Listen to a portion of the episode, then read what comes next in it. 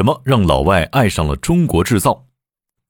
在每个行业都能分出两种类型的企业，一种是先站稳中国市场，再进军全球市场；而另一种则是生来就以全球市场为重心，国内国外两手抓。在手机行业中，小米、OPPO、vivo 都属于前者，而后者说的就是一加手机这类品牌。无论是小米还是一加，能够站在全球化的舞台上成长，不仅仅是依靠中国的成本优势。比如，一加在国外市场推出的氧 OS 系统，主打简洁流畅，更接近海外用户所喜爱的原生安卓系统。他们之所以能够在全球市场站稳脚跟，更多是对文化的多样性、需求多样性、技术多样性的适应和突破。有着“工业皇冠”之称的汽车行业更是如此。二零二一年，中国汽车出口达到二百零一点五万辆，相比十年前翻了一番，并一跃成为全球第三大汽车出口国。要知道，在十年前，在欧洲主要发达国家市场，基本看不到中国自主品牌汽车。十年后的今天，中国自主品牌汽车，包括集先进技术于一身的智能电动汽车，已经进入欧洲的千家万户。德国、英国、比利时、挪威，特别是中国自主品牌的智能电动汽车，从功能技术到外观设计，都为当地消费者所接受。挪威电动汽车协会秘书长克里斯蒂娜·比尔所言，道出了其中的秘密。技术应用和文化适配是中国车企真正走在世界前沿的核心。中国制造出海是如何一步步符合海外消费者芳心的呢？对于国产出海，大家可能有一个误区：海外消费者对这种中国特色的智能化体验并不感冒。事实并非如此。根据德勤发布的《二零二二全球汽车消费者调查报告》显示，有百分之五十三的德国消费者对 OTA 软件升级感兴趣。而对于具备交通拥堵和路径规划的导航系统，有百分之五十五的德国消费者表示感兴趣，甚至有百分之五十八的英国消费者对于这样的一个靠谱的导航系统表示渴望。以往，一套看似简单的导航系统，在伴随着汽车产品出口到海外时，并不能很好的适应每一个国家的实际使用条件。曾经，欧系车的全球化就因为导航系统栽过跟头。要知道，欧洲国家的土地面积都不大，所以他们基于自己本土用户需求来设计的车型都不需要留太多的储存空间给车机地图。举个例子，法国的国土面积约五十五万平方公里，但也仅仅是比我国四川省的面积稍稍大出一点。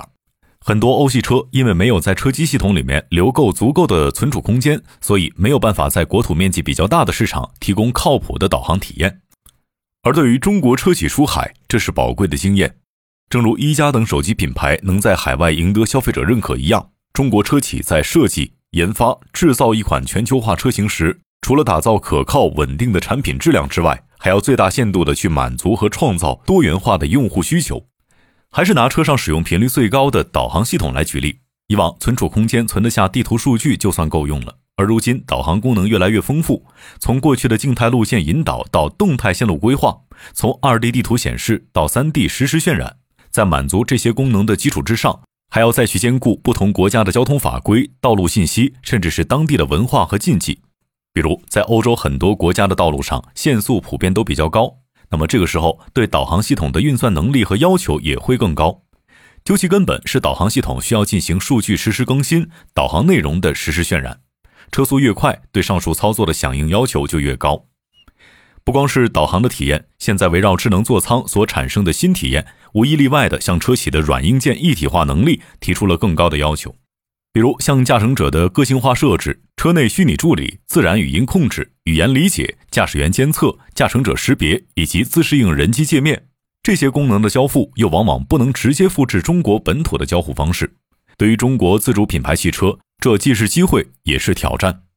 以创下连续三年中国单一品牌海外销量冠军的 MG 名爵为例，他们在全球八十多个国家和地区拥有大量的用户群体，旗下的多款纯电动车已经成功打入英国、荷兰、挪威等欧洲电动车市占率最高的国家。MG 名爵能够在这些国家获得大批用户的认可，自然不仅仅是满足了最基础的用户需求，因为一款好的产品往往是在创新的过程中不断的为用户创造惊喜，而非简单的满足需求。毕竟。只有对自己提出一百五十分的要求，才能保证给到用户是一百分以上的体验。在过去，让一台汽车持续不断的为用户创造惊喜是一件不可能完成的任务。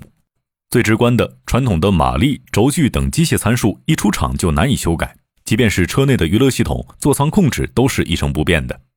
但用户的需求可能会随着工作、生活、家庭等环境的变化而变化。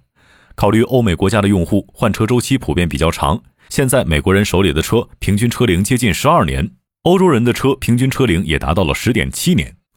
在用户拥有一辆车的周期之内，对其车辆功能进行不断的迭代优化，也就成为了车企差异化竞争的关键所在。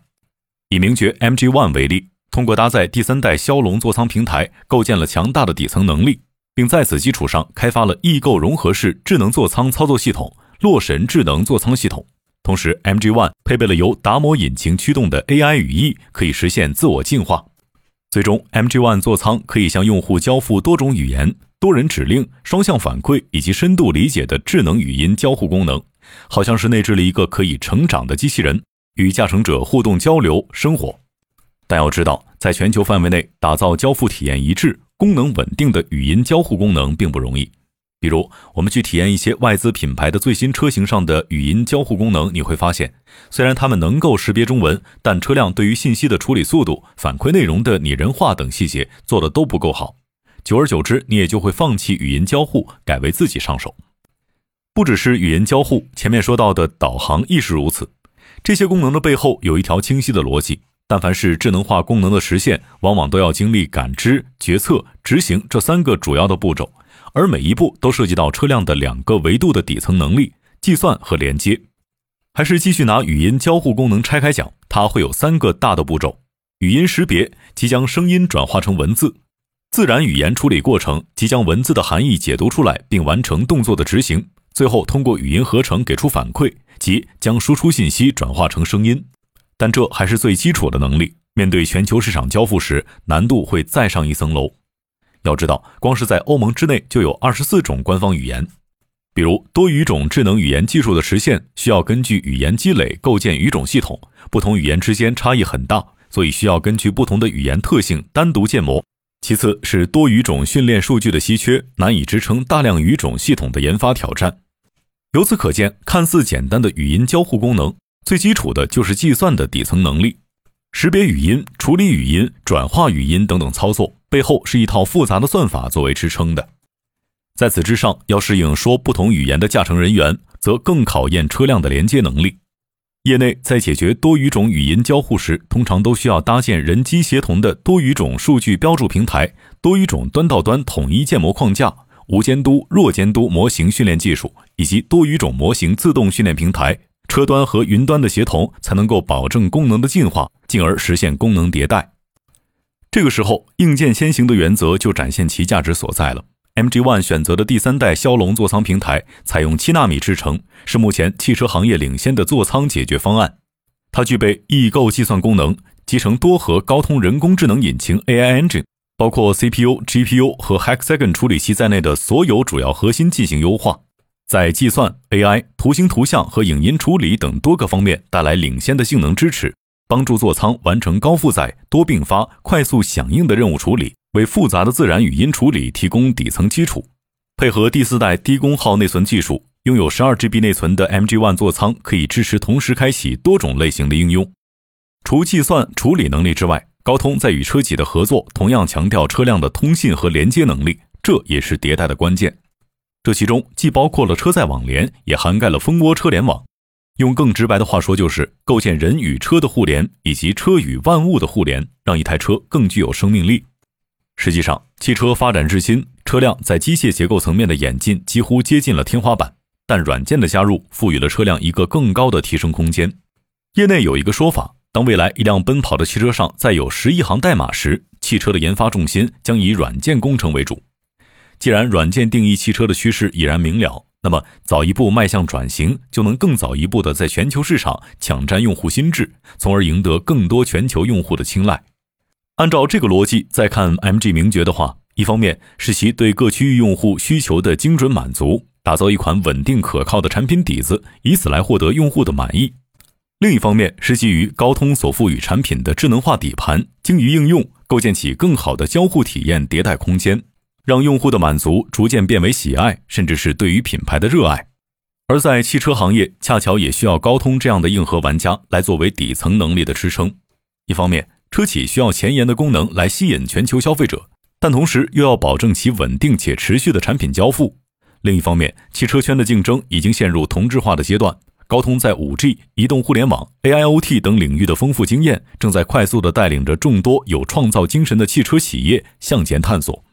而包含座舱、连接、智能驾驶和云服务技术在内的骁龙数字底盘，正是高通打造的系统性解决方案。